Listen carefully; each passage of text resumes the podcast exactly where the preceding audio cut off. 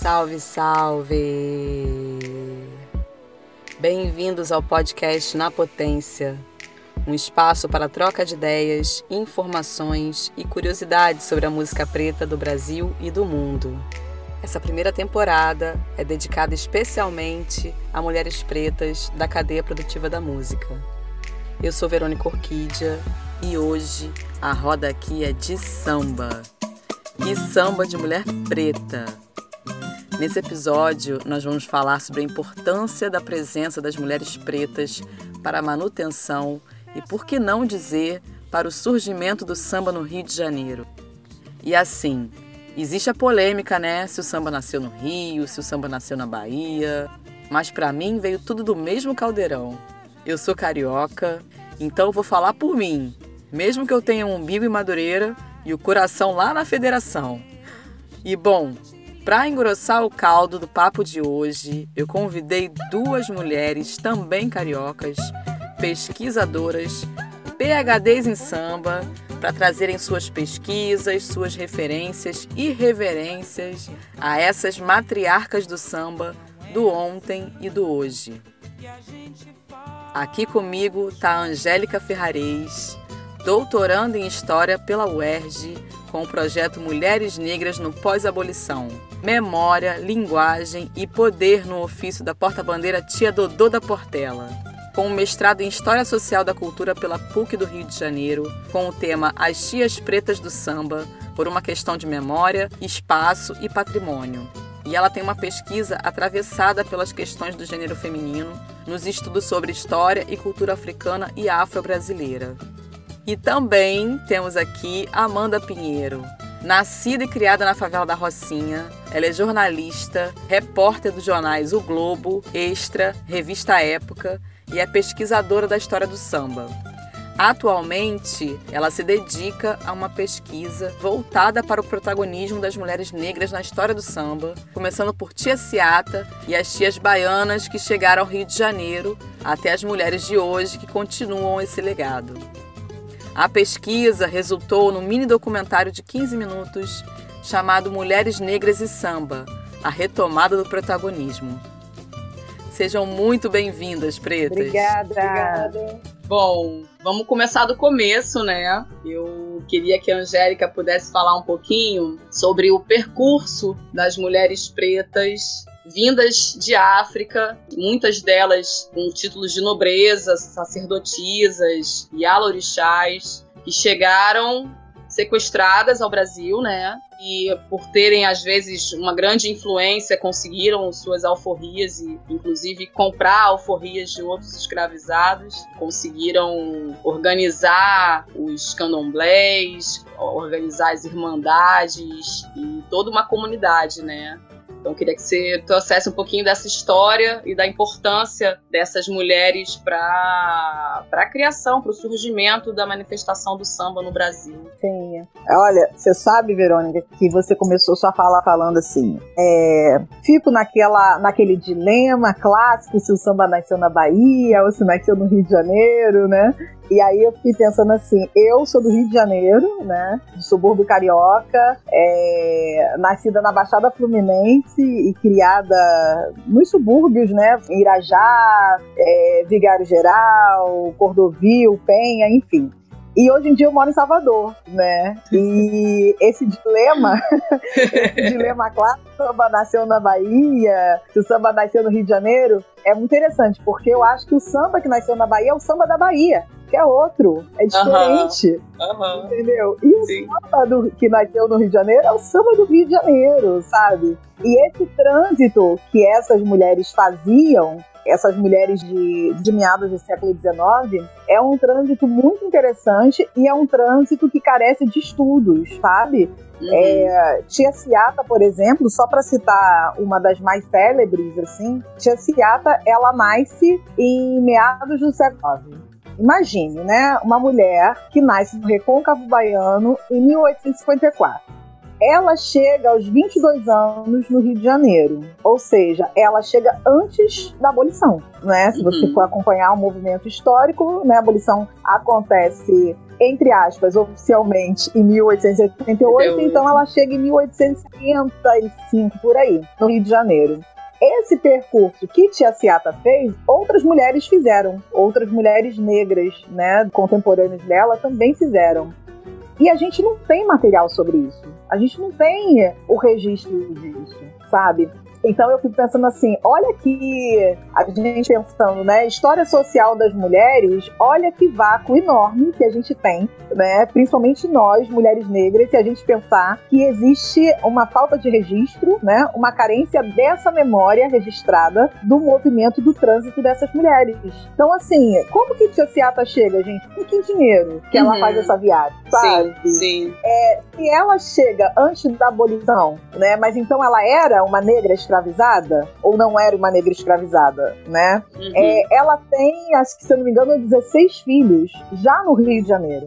Cadê os filhos de Tiziata, sabe? Por que, que ninguém sabe dos Caramba. filhos de Tiziata, né? Porque uhum. uma das coisas que eu tenho provocado, isso eu tô falando, eu não tenho resposta para isso não, viu, Verônica? é, Verônica e Amanda, porque isso eu falo para provocar justamente mais pesquisadoras para pensar esse terreno, né? Uma das coisas que eu costumo falar é você pode não ter, de repente, registro de nada, mas geralmente as pessoas são batizadas, sabe? A gente tem no Brasil essa cultura do batismo, independente de religião. Então, provavelmente, os filhos de Tia Ciata, já nascidos no Rio de Janeiro, foram batizados, né?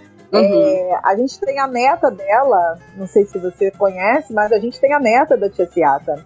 E essas informações também faz parte de um repertório de carência dela. Ela também não tem resposta pra gente, sabe? Sim. Então, assim, como que essas mulheres fizeram esse trânsito, sabe? Tia Ciata, ela tem um histórico, ela é, eu acho ela a mulher mais assim, é, afrofuturista, sem problematizar o que é o afrofuturismo, tá?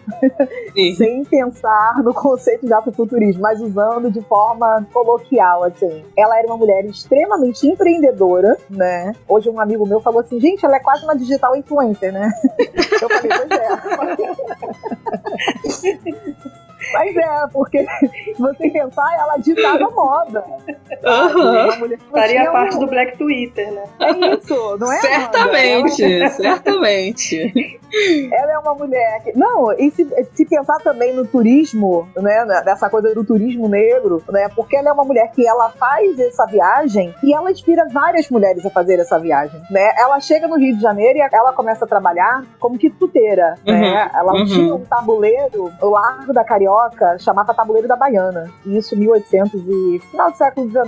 Chamava Tabuleiro da Baiana, porque ali trabalhavam várias baianas e que não eram baianas de acarajé, eram baianas de tabuleiro de doce, que elas vendiam, era um mingau, sabe? Uhum. É, hoje em dia, eu, eu, morando lá em Salvador, eu vejo muito forte a coisa da cultura do mugunzá, que a Sim. gente às vezes chama aqui de canjica, então a coisa assim do mingau, né? A coisa da cocada. Né? Então, tia Ciata, ela tá no tabuleiro da Baiana com várias outras tias, nem todas baianas, é importante frisar isso, porque fica parecendo só que é uma grande diáspora baiana, e não é só, uhum. né? Muitas tias de Minas, Espírito Santo, né? A chamada região ali do Vale do Café. E, e aí ela trabalha ali no, no tabuleiro da Baiana e é empreendendo nesse comércio miúdo, nesse comércio de rua, que ela consegue, por exemplo, comprar a casa que ela tinha as pessoas falam muito do quintal da tia Ciata, tá, mas e aí, como é que ela compra essa casa? Uhum. Sabe? Como é que ela consegue ter dinheiro para comprar uma casa na Praça 11? Né? Ah, ela faz um casamento depois com um homem é, X ou Y que dá certas condições. Eu acho isso extremamente machista, né? Você pensar foi por conta do casamento dela com um homem, inclusive, que quem garantiu o emprego, o melhor emprego dele foi ela, né? E é um clássico que Roberto Moura conta num livro muito romantizado, mas que é importante como literatura, né? Para pensar um pouco Ciata e outras tias. É, ele tem um, um, livro chamado Tia Ciata e a Pequena África, né? E aí uma das coisas que ele conta é que o emprego do segundo marido dela, esse que ela tem, se eu não me engano, uns 16 filhos, todos no Rio de Janeiro, foi muito por conta de uma doença que o Venceslau Braz tinha uma doença e ele tinha ido a vários médicos e nenhum médico conseguia dar conta, conseguia tratar da doença dele. E aí falaram para ele, parece que o motorista dele falou: Ah, você já foi na, na, na Tia Ciata, porque lá parece que ela tem é, umas ervas, ela tem uma coisa de curar e tal, e tal, e tal. E aí nessa história, eles conseguiram levar, na verdade, a Ciata até Venceslau Braz, ela levou um emplasto de alguma erva e curou a tal doença dele. E ele pergunta a ela o que, que ela quer, qual o presente que ela quer, né? E aí ela não pediu ouro, ela não pediu vestido, ela não pediu. Ela pediu um emprego pro marido que era formado em medicina. Olha a sacada dela, né? É, o marido formado em medicina, ela pede um emprego para ele dentro do departamento da polícia, próximo ao chefe da polícia. E qual Olha era o maior e, e qual era a jogada dela? A casa dela era alvo da repressão policial. Sim. Por conta do quintal dela, que já estava se tornando. É, o que eu falo que é uma anedota que eu costumo usar é que essa primeira geração de sambistas já nasce com quintal pronto, né? As mães deles, que são as chamadas tias, né? Elas já preparam o quintal. Então, Seata, ela tem ali já o quintal pronto para acolher a roda de samba, né? Para acolher todo esse desenvolvimento do que virá a ser a roda de samba, o desenvolvimento do que virá a ser uma escola de samba futuramente, né? Então ela tem ali um quintal embrionário. Então o que, ela faz? Qual é a jogada dela? Pede um emprego pro marido junto ao chefe da polícia, né? Uma jogada que ela faz. E ali ela começa, muito no, nesse grau de influencer dela, né? Ela uhum. atende desde político, começa a atender a classe média de Botafogo e até a casa dela para poder ter consulta com ela. Consulta que eu falo não só porque ela era uma, ela era mãe pequena de um dos primeiros terreiros no Rio de Janeiro,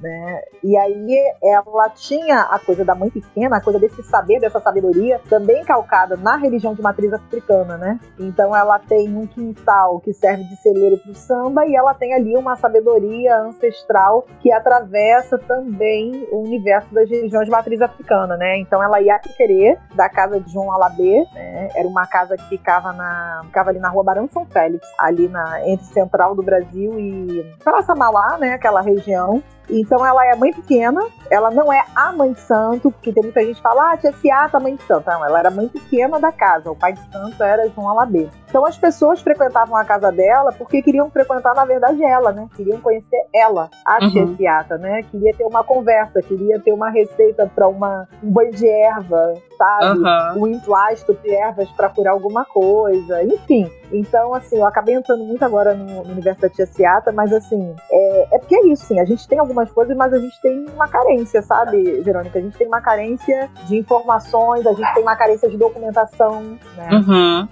É, a, a gente, gente, não tem... sabe exatamente como aconteceu a história, né? A gente tem alguns registros, mas, por exemplo, Sim. se eu não me engano, você até comentou no documentário da Amanda que é, o primeiro samba gravado do Donga talvez até pudesse ter a participação da Tia Ciata cantando ou né, na própria composição do samba, a gente nunca vai saber, né? Sim. Dizem que ela versava também, né? Que ela isso. participava ali, mas ninguém sabe, porque isso não, simplesmente não existe, né? A gente não tem acesso a, isso, é. a essas informações. Tem uma coisa, Amanda, que é muito interessante que ela traz do recôncavo baiano, que é a coisa do prato. Saca essa coisa de tocar o prato, né? Que tipo Dona Edith do prato tem, né? Várias tias ou donas, né? É, lá no recôncavo baiano chama muito dona, né? É, dona Edith do prato, tem a própria Dona Canoa, né, mãe de Caetano, de Betânia. Enfim, lá eles chamam muito dona. Essa imagem da tia lá é muito através da, da categoria dona. E lá as donas, no Recôncavo Baiano, elas tocam prato. E Tia Ciata era conhecida por colocar o prato na roda de samba. Olha só. Na roda de samba do Rio de Janeiro, entendeu? Uhum. Então ela diz que ela era versadora. Tem histórias que fala que ela tem verso, inclusive, no Pelo Telefone não é uma composição do Donga, é uma composição conjunta. Imagine, né? Tem um grupo que reúne na casa, de, na casa dela, só que o Donga é a pessoa que pega e vai registrar. E vai registrar, exato.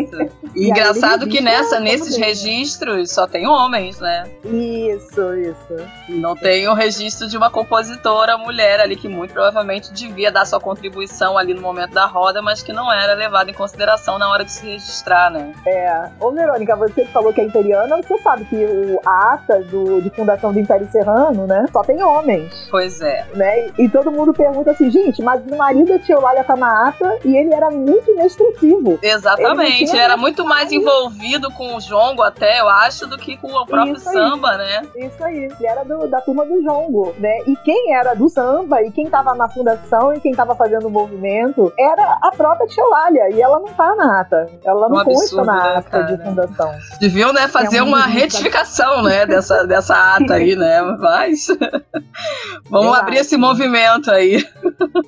Eu acho. A gente está falando sobre isso já começou, né? Exatamente, né? Precisamos, começou, né? É. é. isso. E falando de Tia Eulália, queria que você trouxesse um pouquinho, né? Ela foi uma das fundadoras do Império Serrano, foi a fundadora do Império Serrano, né? E, é. e, e antes é. o, o, samba, na verdade, as escolas de samba nasceram com os ranchos, né? Como é que era essa organização é. dessas agremiações, né? É, porque antes dos ranchos também já tinha coisa, né? Uhum. antes dos ranchos, é porque o rancho, na verdade, verdade, Verônica, ele foi a forma mais organizada e, de certa maneira, mais elitizada, né? Sim. Mas antes dos ranchos, é, a gente tinha os cordões. Uhum. E os cordões, cordões e tucumbis, eram as formas, digamos, mais africanas, entendeu? Porque eram menos organizadas, porque a presença é, era, em sua maioria, de pessoas negras. E aí os ranchos, eles... Já tinha ranchos, esse nome eles... de rancho carnavalesco ou não? Isso foi um nome dado depois, será? Olha, boa Sabe? pergunta. Eu não tenho certeza, viu, Verônica? Mas a pergunta é muito boa. Porque a ideia do carnavalesco, né? Desse carnavalesco que a gente tem hoje é de 1970. Mas antes já se falava carnavalesco não para essa pessoa que, que desenhava, que estudava o carnaval, entende? Uhum, essa sim. pessoa que vai escrever ali o que vai ser da, do desenvolvimento do carnaval da escola. Mas a coisa do carnavalesco, o nome, a palavra carnavalesco, ela já aparecia. Agora, uhum. eu não me lembro de verdade se o rancho carnavalesco já começa com esse, entendeu? Porque a ideia, eu acho que a ideia das pessoas que nos escutam é trazer as pessoas, sabe, Verônica? Exato. Trazer as pessoas pro debate, né? E uhum. de repente as pessoas falarem assim, nossa, que interessante, não tem ninguém estudando, vou estudar isso. Exatamente. eu falo, eu gosto muito de conquistar as pessoas para esse universo, para essa área, sabe? Uhum. E, e, principalmente mulheres negras, né? Só, só. Eu fiquei curiosa também com essa pergunta. É, e aí, durante é, algumas conversas que eu tenho com a Angélica né, ao longo do dia, é, eu faço algumas perguntas para ela. Ela fala, realmente, eu não sei. E assim, nesse ambiente, né, que a gente pesquisa do samba, tem muitos fios soltos. A gente não sabe quando começou, quando terminou, se já é dia, quando de fato começou aquilo, sabe? É muita informação solta. E a gente fica, é, não perdido, mas assim, tentar conectar algumas coisas, né? Assim, é, é, ligando uma história a outra, é, pegando umas coisas ali, como foi o caso de Tia Seata, que ela versava, e aí a Angélica citou aqui que ela trouxe o prato. Então, assim, são comprovações, né, que a gente vai tendo e vai tirando conclusões a partir do que a gente vai juntando. Não de uma história toda montada, contada mas são muitos fiozinhos soltos que a gente fica realmente se questionando, assim, cara, de onde saiu isso aqui? Já tinha, não tinha? Como é que surgiu isso? E aí consegue chegar num ponto, né? Uhum. Isso vai muito de encontro com a nossa própria história africana no Brasil, né? Que a gente não, não, não sabe direito, né,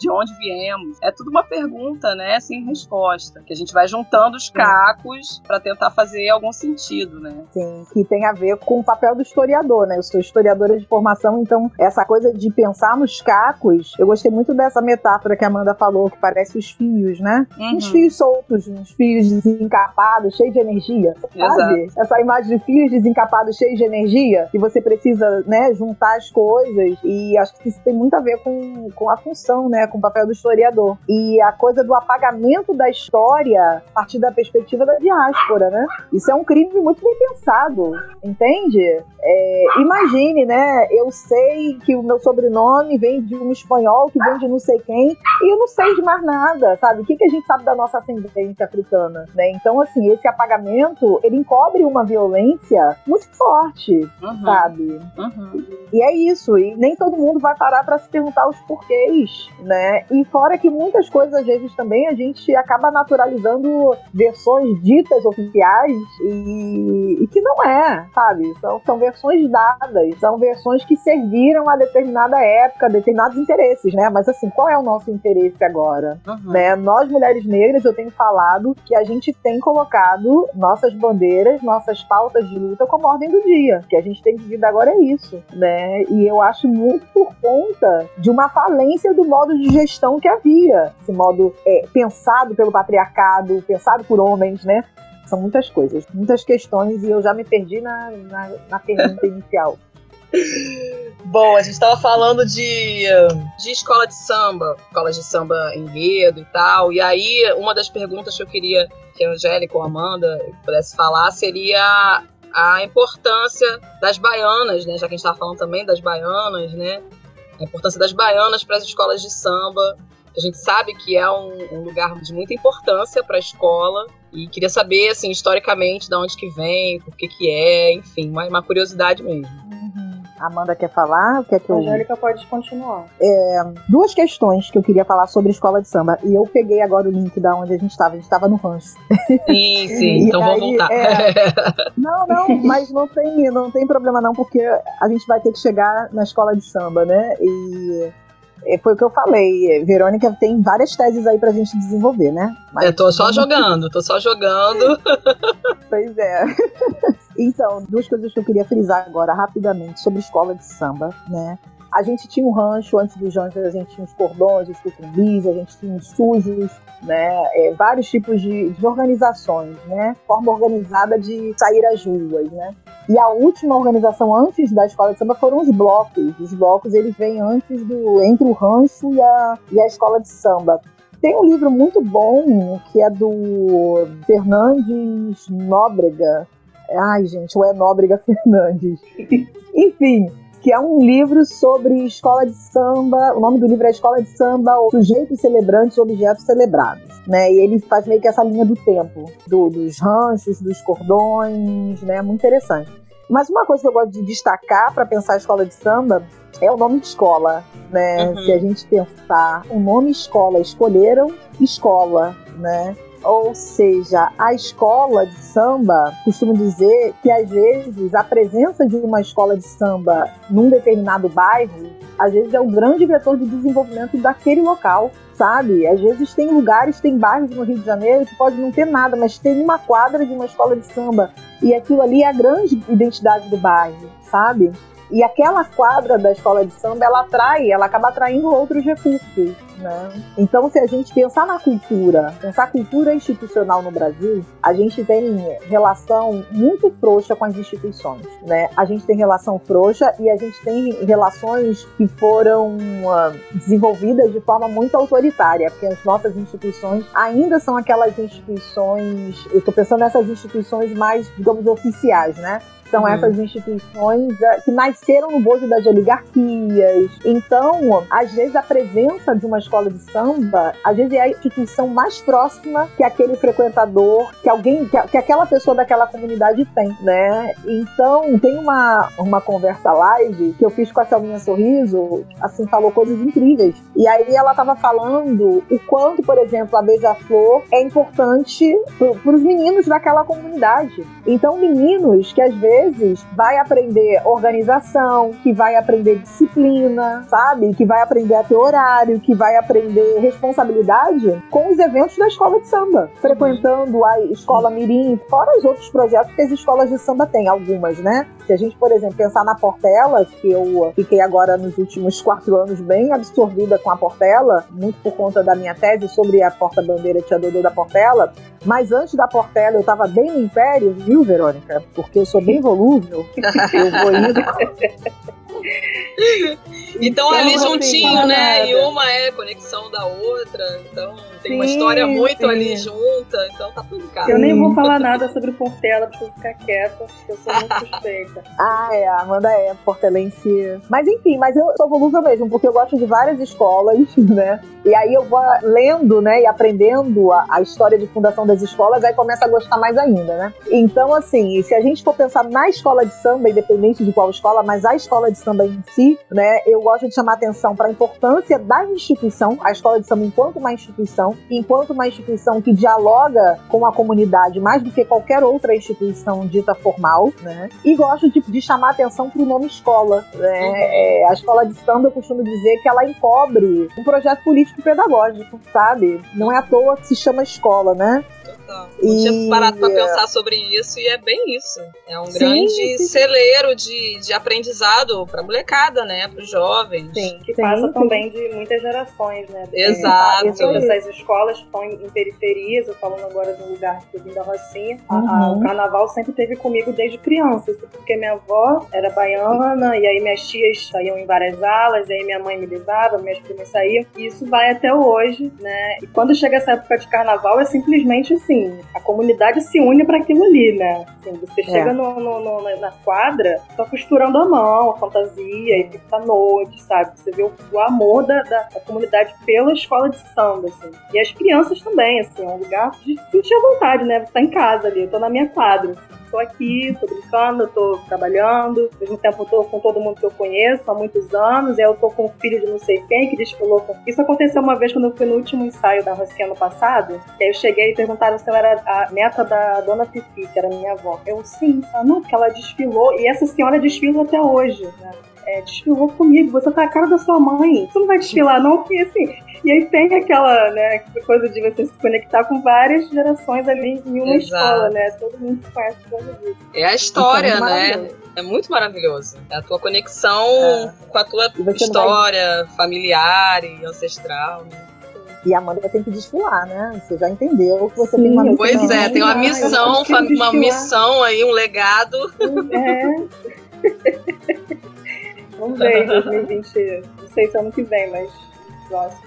Tem uma, tem uma máxima que vocês já devem ter, ter escutado as pessoas que frequentam escola de samba falarem, assim, essa coisa de na escola de samba eu sou rei, na escola de samba eu sou rainha. Não tem isso, tem muito isso.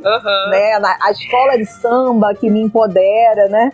Uhum. E isso tem muito a ver com essa conversa, né, que eu estava puxando com relação a pensar a escola não só projeto político pedagógico, mas enquanto instituição, né? Porque se a gente pensar, é essa instituição que restitui em humanidade aquela comunidade negra, né? Que às vezes é uhum. é ali mesmo que a pessoa vai se entender com cidadania, né? Uhum. Que a uhum. pessoa vai se entender enquanto pessoa numa sociedade que só a exclui, né? Você é Exato. é excluído de todos os processos, né? A gente está numa sociedade que só exclui, que só tenta subalternizar. E ali sim é o palco onde você vai ser o rei, onde você vai ser a rainha, né? Aquela coisa de você vai brilhar. Você se prepara o ano todo para brilhar aqueles quatro dias, uhum, né? Uhum. Então, Total. isso faz parte E as pessoas da, se da transformam, magia. né? Assim, elas têm as profissões delas durante o ano, né? Ao longo do ano. E você vê aquela pessoa pô, saindo na bateria, ou então, eu tenho muitas amigas que são fascistas. Assim, você vê as meninas na rua, tudo bem. Agora, elas como fascistas, elas são grandiosas, assim, que, gente, isso.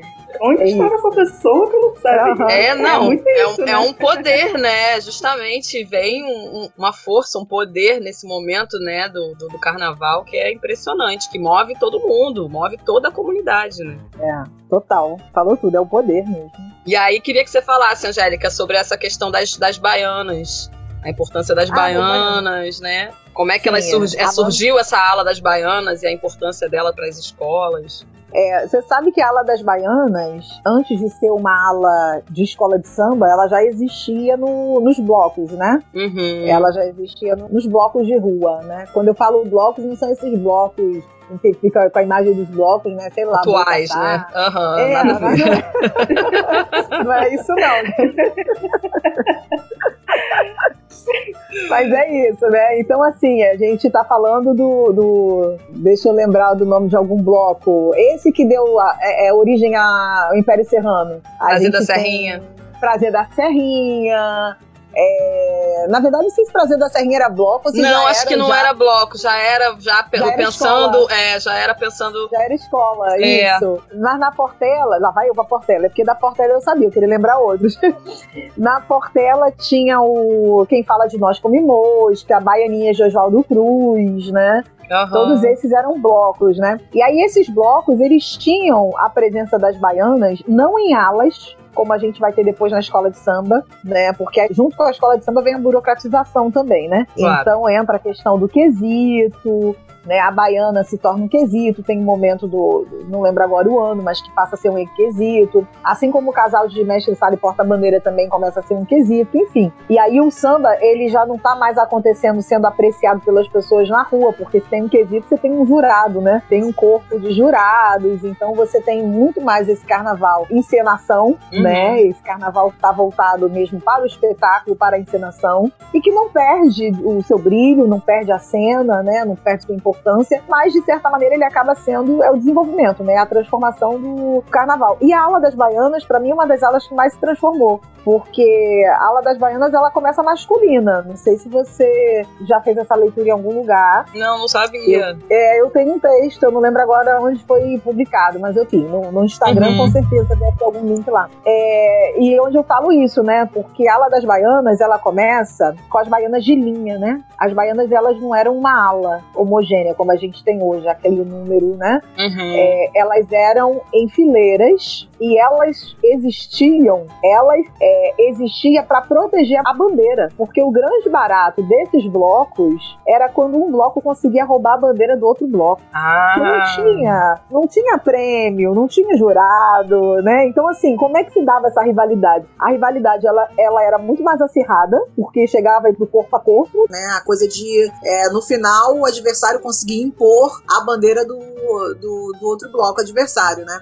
Então as baianas não tinha a coisa de ser a mulher vestir a baiana. Vestir a baiana era uma, um modo, um modo de vestimenta, vestir a baiana. Quem veste a homens, homens capoeiras, entendeu? Porque precisava com que essa baiana defendesse o pavilhão, a bandeira. Né? Então, a composição era a seguinte: você tem o mestre de sala e a porta-bandeira, fazendo a defesa da bandeira. A bandeira ela tinha, ela tem ainda, né, essa grande.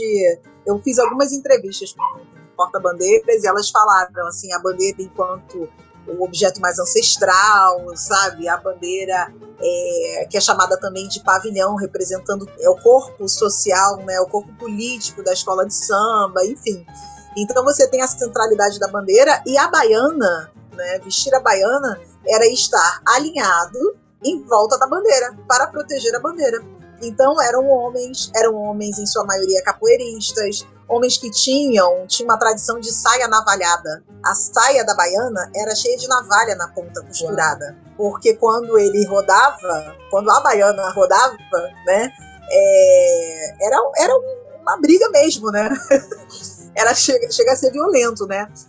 Tem um, um jornalista que é, que é o Aidan, Aidan André Mota, e ele fala, né, essa coisa da, da violência, né? São imagens bem violentas, se você pensar a disputa do carnaval antes de ir para o sambódromo, de, de, de, ser quesito, de ter jurado, né? E de passar dessa cena primária para essa encenação que a gente tem hoje, né? Então, é, na Portela, por exemplo, se eu não me engano, na Portela tiveram essas baianas vinhas, né? Homens vestindo a baiana, e a primeira porta-bandeira, ver a porta-bandeira também enquanto um cargo, né? Enquanto, enquanto um ofício, né?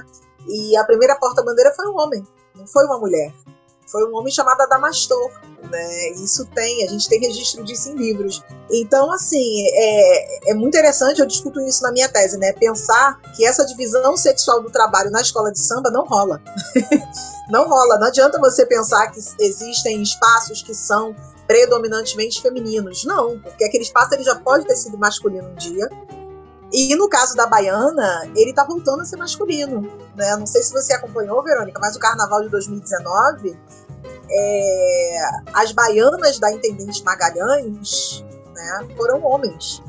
Uhum. Vários homens entraram para vestir a baiana nas escolas que desfilam na Intendente Magalhães. Sim. Porque hoje em dia, para você participar da ala da baiana para sair, ela precisa ter um número X de componentes. Sim. Né? E o que está acontecendo hoje em dia? As baianas, principalmente essas baianas mais antigas, que aí depois a, a ala acaba se tornando feminina, acaba ganhando essa, essa cara que a gente tem hoje, né? E acaba ficando muito muito mais velha, né? A ala das Sim. baianas e a ala talvez que tenha pessoas com, com mais idade. E aí essas senhoras, hoje em dia, estão se tornando evangélicas. E o que está acontecendo com elas? Quando elas se tornam evangélicas, elas deixam de desfilar, afinal de contas, né, associa né, a indumentária, a roupa, o batuque, tudo, né? Uhum. Elas associam, com toda razão, às religiões de matriz africana. Então elas têm deixado de vestir a baiana. A ala das baianas ela tem ficado cada vez mais jovem. Eu tenho amigas da minha idade, jovens, né? Tem jovens. é que eu falei jovens e aí eu falei da minha idade. Eu falei, opa, ok. Aí, aí ficou um silêncio. Ficou, é, ficou. Ficou silêncio. Até eu fiquei pensativa. Mas enfim, mas eu tenho amigas que, que é, desfilam em aula das baianas, inclusive tem uma que formou comigo agora no doutorado, que é do Salgueiro, é a baiana do Salgueiro, é a Bruna. Então a aula, ela tem ficado cada vez mais jovem e os homens voltaram a vestir a baiana, uhum. porque precisa de um número X para poder sair, né, para poder Sim. desfilar. Então, assim, uma das coisas que eu gosto de falar quando eu penso a aula das baianas é justamente a gente quebrar com esse estereótipo, porque às vezes quando você entra mesmo na aula, não é isso. E se a gente for a ala das fascistas, a mesma coisa. A gente tem cada vez mais o próprio Império Serrano. Acho que tem fascistas trans. Uhum. Né? É, então, assim, a gente quebrar um pouco, né? Porque eu acho que é, quem trabalha para o carnaval quer que a escola saia, é que saia bonita. E nem para isso vá a família toda, coloque a filha, não sei quem, não sei quem. Isso, né? Carnaval é bem essa mobilização essa toda, familiar, né? E que dura o ano todo. Sim. As pessoas não sabem, né? Toda, toda uma família. Mas acaba um carnaval, já tá se pensando no, no, do ano seguinte, assim, ao mesmo tempo, às vezes, né? Ao mesmo tempo, isso aí, isso aí. Às vezes depois é. que acabou o desfile já vem um enredo, assim. Já, já tá já emendado enredo, já pro ano é, seguinte. É, já chega ali. É, não à toa, não sei se vocês reparam que quando, às vezes durante a apuração, eles já começam a falar para onde os carnavalescos estão indo, né? É, pra onde Exato. vão. Pra onde vão? Qual escola que tá, de repente, barganhando um carnavalesco X ou Y? Porque é isso, né? Esse enredo já tá sendo. O tema já tá sendo pensado, né? É, acaba que o desfile é, na verdade, a celebração final de todo um trabalho, né? Pra já se é, pensar no, no, no, no osso. Sim, sim, sim. Agora... E a Amanda tem essa experiência aí na familiar é. das baianas, né? De contar um pouquinho. Tenho no samba, né? No geral, assim. Tanto de escola de samba, quanto do samba mesmo que a gente fala, né? Daqui do Rio. A minha avó, ela era dela das baianas. É, eu não sei dizer o ano, mas eu imagino que seja ali entre a década de 70 e 80. Minhas tias, todo mundo, meus tios. A minha avó teve 10 filhos, né? E aí desses os 10, a família enorme, e aí cada um teve mais 10, e aí aquela coisa de família grande. É, e todos, sim, desfilavam e desfilam, né? Menos eu até hoje, eu nunca consegui desfilar. Mas eu frequento os ensaios, eu, eu participo dos ensaios, né? Desde os ensaios da quadra. E aí tem os últimos ensaios eles fazem ali na Praia de São Conrado. E aí eu costumava muito. Mas essa questão do, do, do carnaval era assim, de chegar, é, carnaval muito forte para mim, porque minha família fazia festa, assim, para assistir, né? O dia que não desfilava, fazia festa para assistir, aí cada um com a sua escola ali. Quando não, não tava na, na Um ou outro não ia pra, pra Sapucaí, mas normalmente não, para ter essa coisa em família, né? De aproveitar ali aquele momento em família de assistir os desfiles, e aí comentar, e aí ver isso, ver aquilo. É, é tipo, comentarista, mesmo, né? né? Como se fosse um especialista naquilo ali. É, mas não deixa e... de ser, né? Não é, exatamente. Porque muitos anos envolvida, já, já rola um olhar mais crítico, né? E foi aquilo que eu falei, né, anteriormente, de ter um lugar familiar, né? Tanto da própria, da, do próprio núcleo quanto fora, né? Falando de Rocinha ali, de você chegar e encontrar gente que desfilava, que desfilou com a minha avó, e aí falei, eu estou falando da parte da minha mãe, né? Do meu pai também, ele, meu pai desfilava, mais meu pai do que meus tios e tal. E meus pais se conheceram no carnaval, né? Desfilando. Meu pai brinca dizendo que to... ele, ele era ritmista, que ele tocava com minha mãe samba, porque ele era fascista. E aí os dois estão juntos aí né, até hoje. Mas, é, é... e aí só eu que não, não tenho esse negócio todo de desfilar, mas como a Angélica falou, precisa. Eu recebi aquele recado aí da, daquela senhora que desfilou com a minha avó.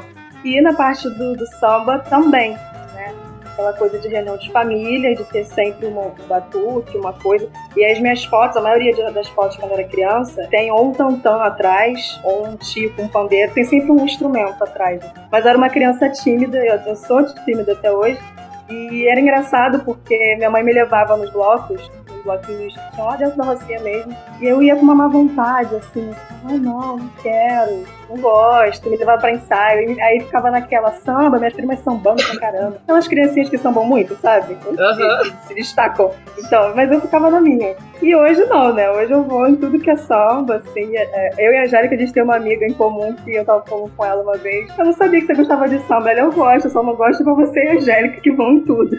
E aí é muito isso, né? Hoje eu vou muito em tudo, assim, vou agora no jornal cobrindo né, o carnaval. Uhum. E é uma outra experiência também de você estar tá cobrindo, de você assistir. E também continuo assistindo, também vou em bloco. Eu gosto muito desse ambiente. Uhum. Muito ligado, desde sempre. Né? Massa.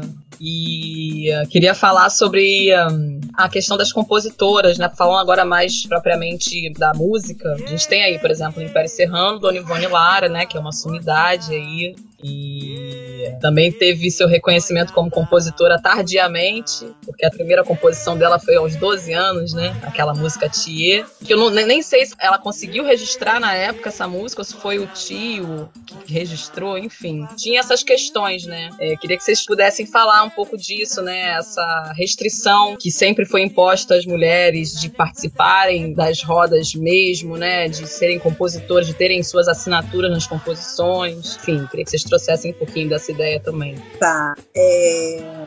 Você sabe que você tá. Uma pergunta que muitas pessoas me fazem, assim, né? Do tipo, ai, quando que as mulheres perdem o protagonismo? Na verdade, as pessoas me perguntam muito isso, né? É, quando que elas perdem o protagonismo? E aí eu fico pensando assim: bom, protagonismo, elas sempre tiveram. Nós mulheres sempre tivemos protagonismo em diversas frentes de trabalho, em diversas pautas de luta, nós tivemos protagonismo. Agora, quando que nós vivemos regimes de visibilidade? Que a questão não é o protagonismo, a questão é a visibilidade, né? E aí você citou o caso de, de Dona Ivone Lara, que era compositora, inclusive de sambas do Império Serrano, não só de, sambas autorais dela, mas de samba do Império Serrano, de samba enredo, né? E quem assinava era molequinho, era o primo dela, né? Ele que assinava e na verdade era ela. E recentemente a Tereza Cristina falou numa das lives, eu acho que uma live em homenagem a Dona Ivone, acho que 13 de abril, 13 de abril, que é a data de aniversário dela, e a Tereza tava falando que ela foi, teve algum evento com a Dona Ivone, e que Dona Ivone falou assim, mas não são só esses sambas, não, tem vários sambas que eram dela e que as pessoas até hoje não sabiam. E aí diz que a Dona Ivone começava a falar assim, sabe aquele samba tal? Aí cantava. Aí a Tereza, sei, de fulano, fulano, ela não é meu, sabe? Tipo assim, aí,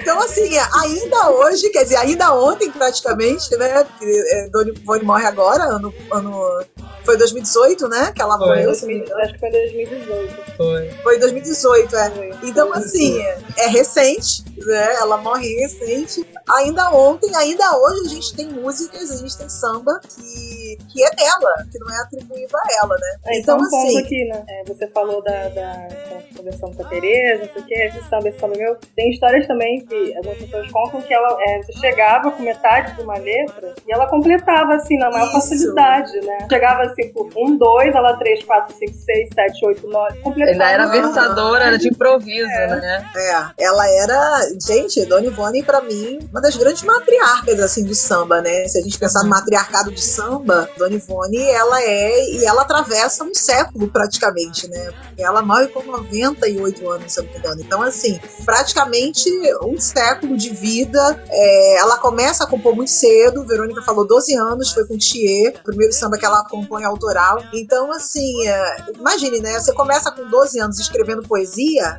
você escreve poesia até os seus 90 e poucos anos, entende? Uhum. Então você imagine a quantidade de coisa, a quantidade de material, né? Dona Ivone tem dois biógrafos, né? Ela tem a biógrafa é, qual é o nome dela? Kátia Santos. Isso, ela tem a Kátia Santos e tem o, o, o, menino, gente, qual é o nome dele? Mas enfim, o biógrafo dela até entrou em, recentemente em contato comigo, porque ele estava com uma preocupação, uma preocupação que eu achei que eu também acabou me passando, né? Que é justamente em relação à data de aniversário dela, ele estava preocupado das pessoas começarem a comemorar o centenário de Dona Ivone agora, em 2021, né? Sendo que ela é de 2022, seria o centenário dela, né? Será, no caso, o centenário dela.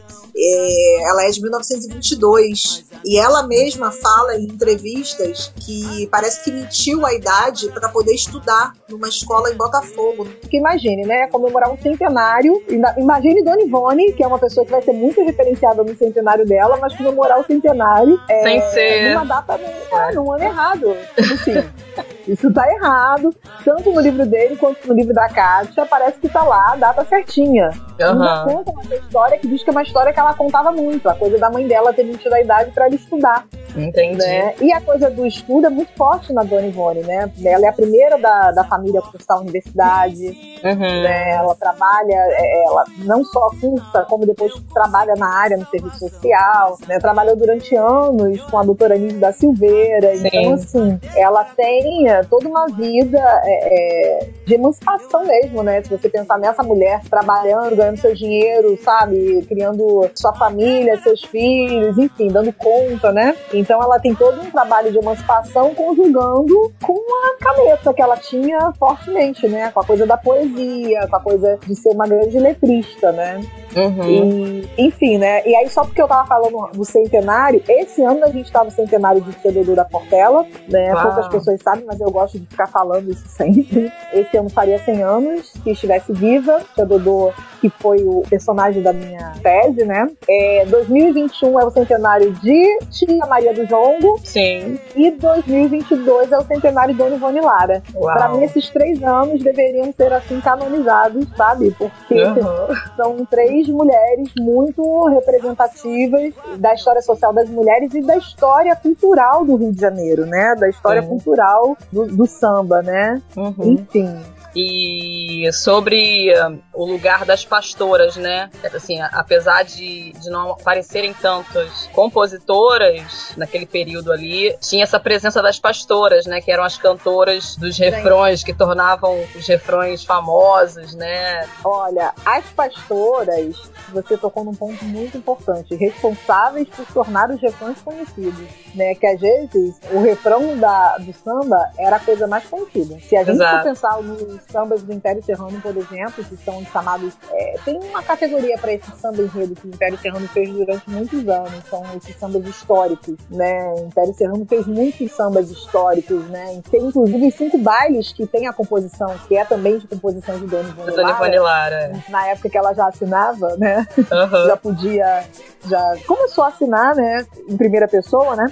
Então, são esses grandes sambas históricos e difíceis, né? Sambas muito Sim. difíceis, com a poesia muito, muito rebuscada. rebuscada. Uhum. Então as pastoras elas tiveram essa grande importância de tornar os sambas conhecidos e as pastoras elas herdam é, a ideia da pastora é justamente porque ela consegue fazer a voz da lavadeira, que é um costume que é muito forte, não só no Rio de Janeiro como na Bahia, né? A coisa da voz da lavadeira, as mulheres, né? Que iam lavar suas roupas em determinados rios, em determinadas das lagoas, ali elas se encontravam e cantavam, uhum. né? E a, a gente chamaria de canto de trabalho, né? Sim, sim, é uma coisa que Clementina tinha. Tinha bastante. Era uma coisa assim meio até mais do que a voz de lavadeira. Pra mim a voz daquela mulher é é, é impressionante. Eu não conheço ninguém é com a voz daquela. Pois é, é, é realmente como eu não sei se alguém falar assim como, como é que deve ser a voz da ancestralidade? Eu falo é. Clementina.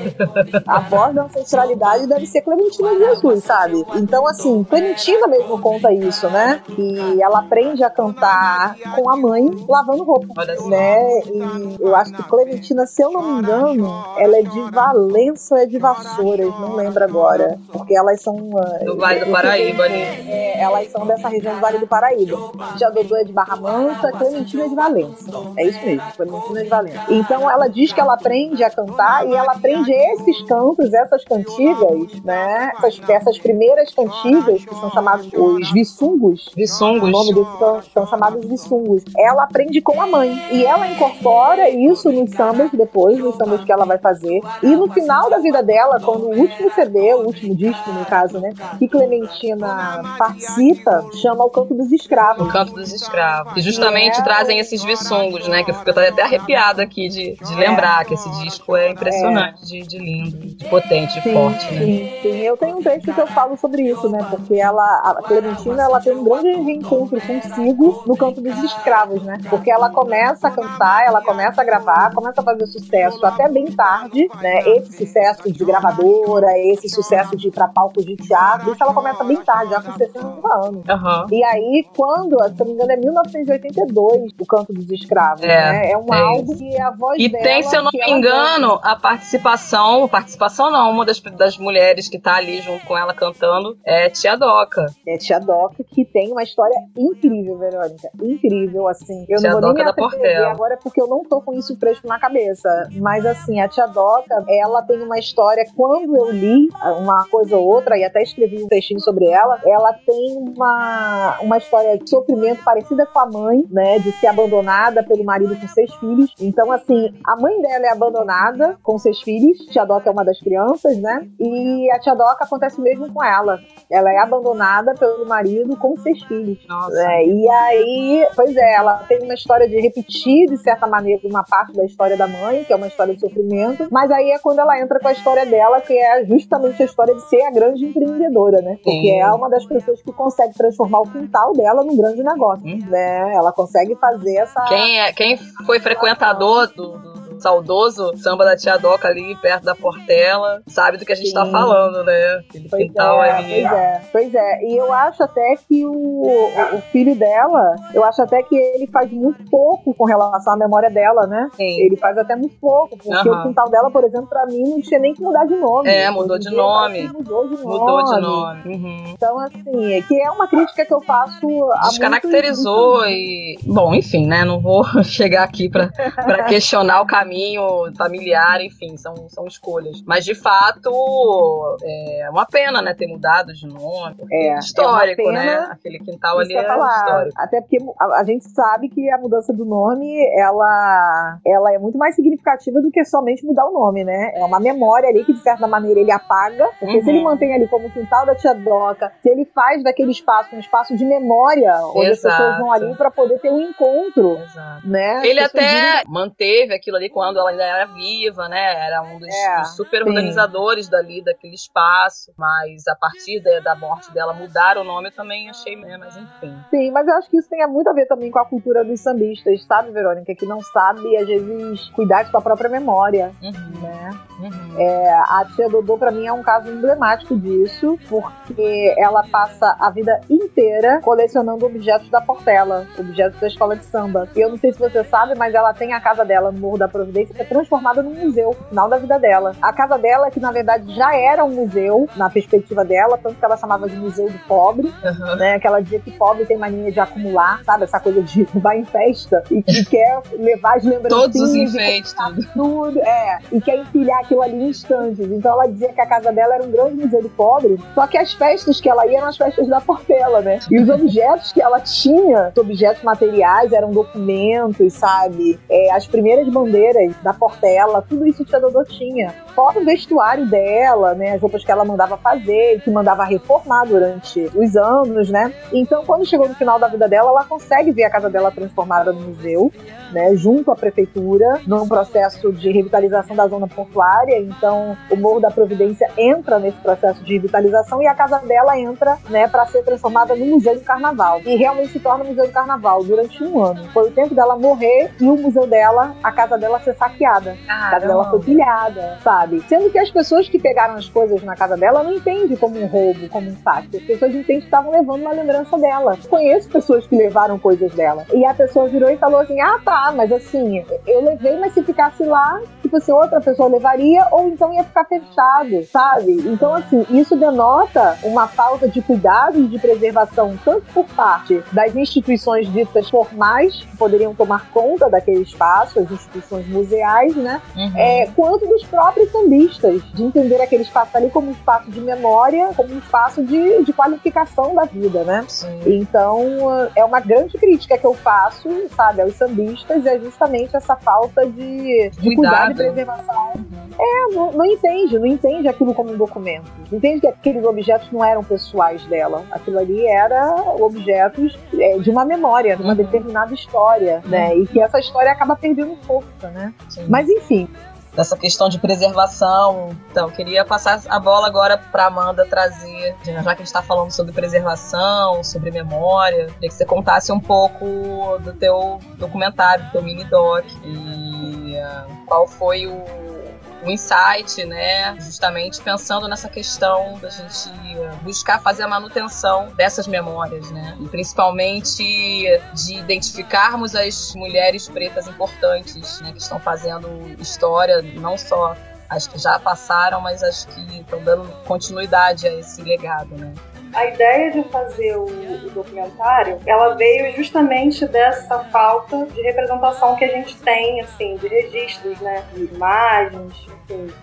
O que a gente tem muito de documentário de, dessas sambistas, quando a gente fala da história delas e tal, é, a gente tem muito Clementina, né, tem Dona Ivone, né, tem Jovelina, e assim, registros muito bons, né. Quando você vai um pouco mais para trás, você não encontra. E você encontra uma confusão foi esse ponto que me alertou. Uma vez eu pesquisei Tia Ciata e apareceu Teresa de Benguela. Falei, cara, isso é muito delicado, porque a gente, além de ser apagada, a gente é colocado num lugar também de, de mesmo, no mesmo balaio, né? Ah, essa aqui então, não sei quem é essa não, sabe? Cada uma é cada uma. É, e aí a ideia de fazer o documentário foi essa. A princípio, eu, é, ele foi meu TCC, né? Mas eu já vinha pesquisando ele antes disso. E muito ali no meu núcleo familiar, né? De, de pessoas que eu conheço também, da Rocinha. Apesar de não, não morar mais lá, mas eu, é um lugar que eu, que eu frequento e tal. Tenho minhas raízes são de lá. Então, foi muito nesse campo. E também de nessas rodas que eu vou muito. Principalmente as rodas femininas.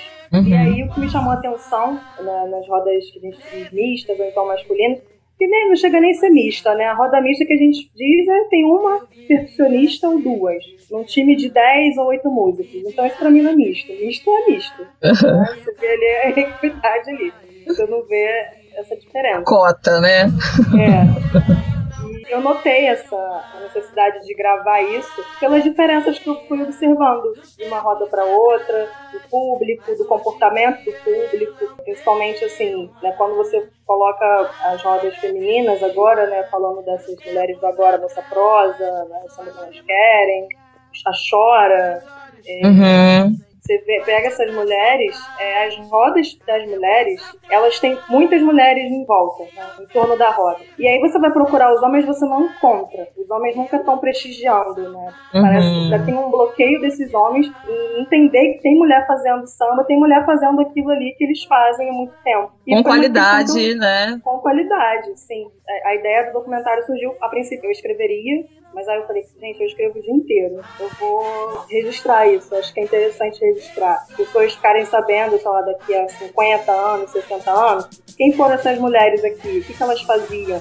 Para não ter essa confusão que a gente comentou no início de ah, a tia Seata ela versava, ela tocava, ela fazia isso, ela fazia aquilo, para não ter esses fios soltos, né? Pra gente ter um, realmente um registro do que, do que elas têm feito agora, dessa organização delas, né? E não só de rodas de samba para tocar, mas de mulheres ensinando para outras mulheres, né? Como o movimento das mulheres sambistas faz com oficinas, com, com agora encontros, né? lives, né? Encontros também. Uhum. É, elas, eu fui no primeiro evento delas, acho que de um ano, foi na Cinelândia, que foi lindíssimo, com todas as rodas de samba de mulheres. Assim, eu nunca vi tanta mulher tocando junto, assim, lindo. É, e o espaço fica agradável e, não é só um movimento para ensinar, para um encontro, para uma conversa. É, até pouco tempo elas estavam querendo também profissionalizar essas mulheres que tocam, né, e de uma maneira muito acessível, porque a gente vê homens tocando que nunca tiveram uma aula, né? Uhum. E são super ali, ah, você é muito, você é ótimo, não sei o quê. Então acaba tendo essa cobrança redobrada, duplicada por uma mulher tocar. Então eu vejo muito esse movimento como, tipo, sabe quando você acolhe todo mundo ali? Ó, aqui tem um espacinho para eu ficar abrigada. Me sentir segura, me, me sentir... sentir segura, se eu preciso de uma orientação. Protegida. E aí tem, tem mulheres de várias profissões, né? De, de diversas áreas que podem te dar uma assistência, né? Você tem desde de produtoras a, a.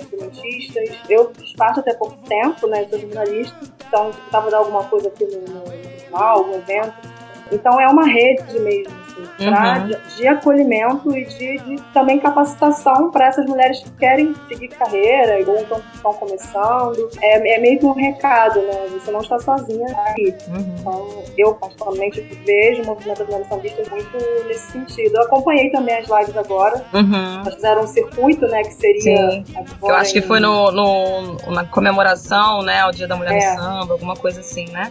Foi assim, foi ótimo, né? E você vê também que em várias vertentes, né? As mulheres tocam de tudo e cantam de tudo. Exato. Então, Tem você... o, o, movimento das mulheres no choro. Chora Mulheres na Roda. Chora Mulheres na Roda, exato. Também tem essa, essa coisa do samba e o choro ali, sempre muito juntos, mas que faltava também esse protagonismo feminino, né? Uhum. E elas, quando se encontram, também é uma reunião gigante de várias mulheres é. instrumentistas maravilhosas. E é isso, é, a Laila participou também do documentário. Sim, a Laila, querida. A gente conversando depois, ela falou, cara, isso foi muito louco, porque a gente fez a chamada e aí chegou mulher com, com trompa.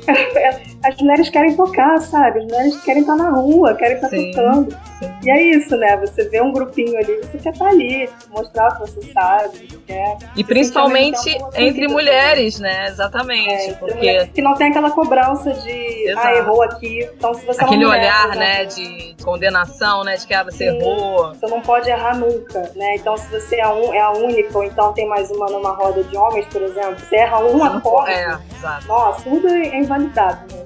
Nossa, errou.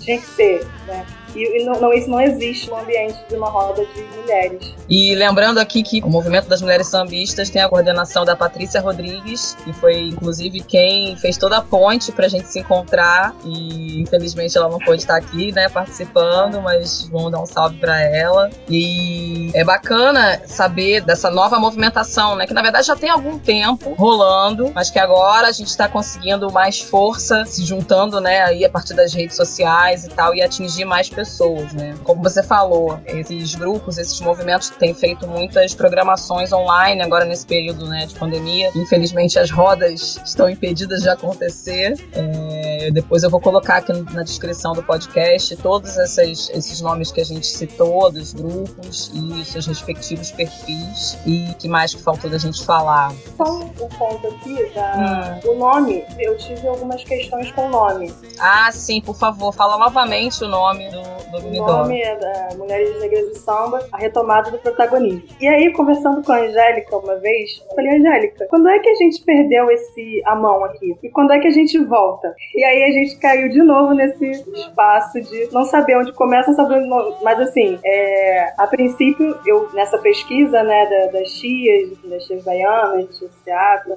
a gente vê as mulheres muito nos bastidores, né, dessas rodas. Então, uhum. Então, de fora daquela visão de fora para dentro, de organizar é, a comida. Muito não, muito a questão da cozinha, né? Isso a gente vê muito em escola de samba, com as feijoadas. É, a mulher cozinhando, ou então a mulher produzindo. É, aí depois ela começa a entrar um pouquinho, e aí já começa a sentar ali um pouquinho na roda, porque eu tá acompanhada de alguém que tá tocando, e aí uhum. já fica aqui, aí já tá ali. Quando já sabe todos os sambas e canta. Sim, né? Já tá ali chegando aos poucos, aí ela é a única, então uhum. tem ela e mais uma. É, nesse, nesse tempo, a gente vê o, o, os homens, né? Eles transformam transformaram esse, esse ambiente, né? E assim, essas tias pariram esses homens, né? Então a gente ouve falar é, Donga, João da Baiana, mas não, não cita as tias, estavam por trás disso, né? Então a ideia do documentário surgiu justamente por isso, por observar que falta registro dessas mulheres que a gente tanto fala, que a gente tanto admira, mas não vê, né? A questão é ver. Quem são essas mulheres? Eu quero ver. Entendi. É, eu só queria acrescentar que foi exatamente o que a Angélica falou no início, né? Era muito por conta delas que as rodas aconteciam faziam, né? Sim. Elas que traziam o povo todo para dentro de casa, né? E essa posição também de, de, organização era, é super importante. Tem um documentário muito. Eu sou muito dessas de documentários, né? As referências vêm de, de documentários. É, chamadas Pastoras da Portela, com tia Surica, com tia Doca. E aí elas, elas cozinhando, assim, todo o prazer em cozinhar, em organizar. E aí a tia Doca falando: não, o meu pagode é o melhor daqui de, de Oswaldo Cruz. E a tia Surica ali na, ajeitando aqui, não, aqui isso aqui é aqui, não, cadê as caixas? Anotando, aquela coisa de eu mando aqui, né? E aí, não quero bagunça aqui na minha casa.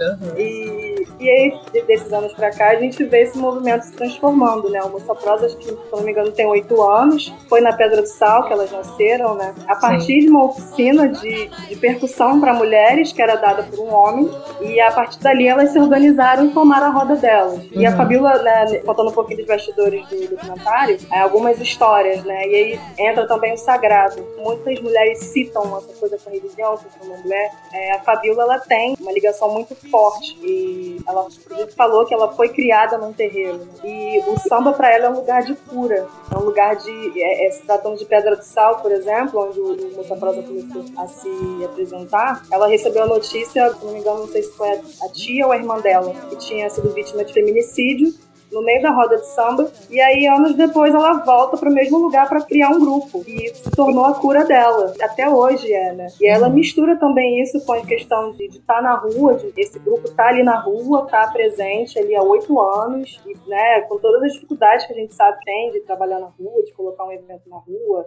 as burocracias. E aí, ontem, na entrevista que ela me deu, ela falou, inclusive, de Exu, da troca, né? Que tudo para Exu é uma troca. Então, ela não sai dali sem levar e sem entregar nada para ninguém ninguém. E é esse ambiente que eu comecei a, a perceber também. É, muitas mulheres se sentem muito mais à vontade na roda de mulheres.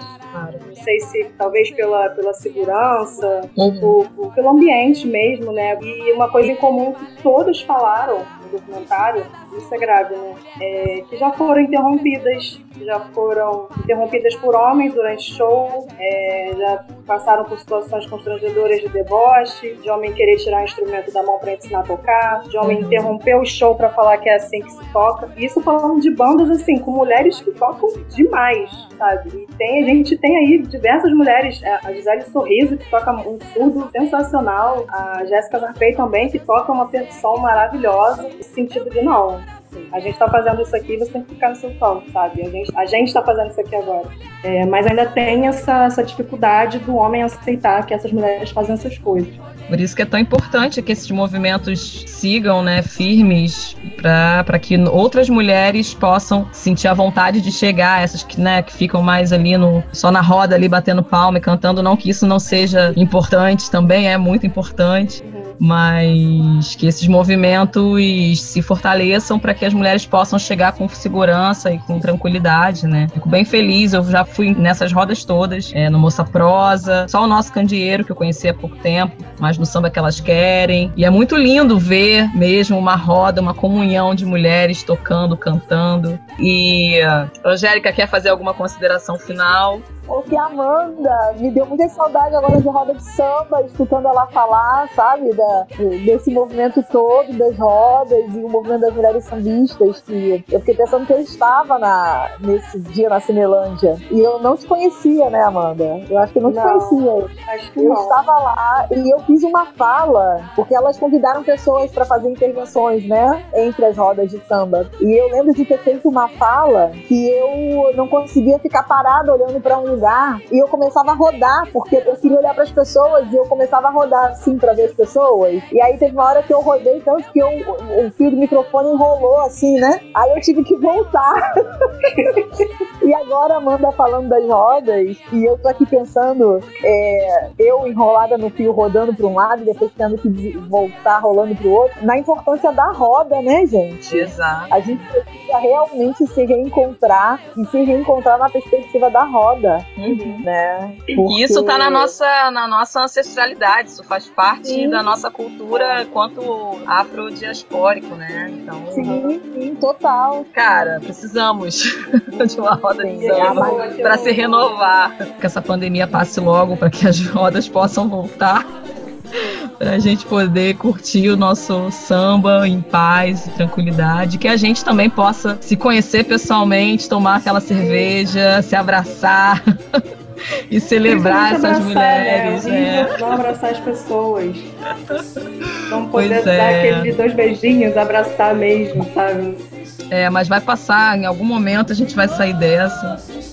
E vamos marcar o nosso samba, com certeza, que a roda não, não pode morrer, de jeito nenhum no Rio tem muito disso, né? Você é o mesmo público, né? Para várias rodas. Então, assim, você vai Exato. sozinho, você encontra as mesmas pessoas.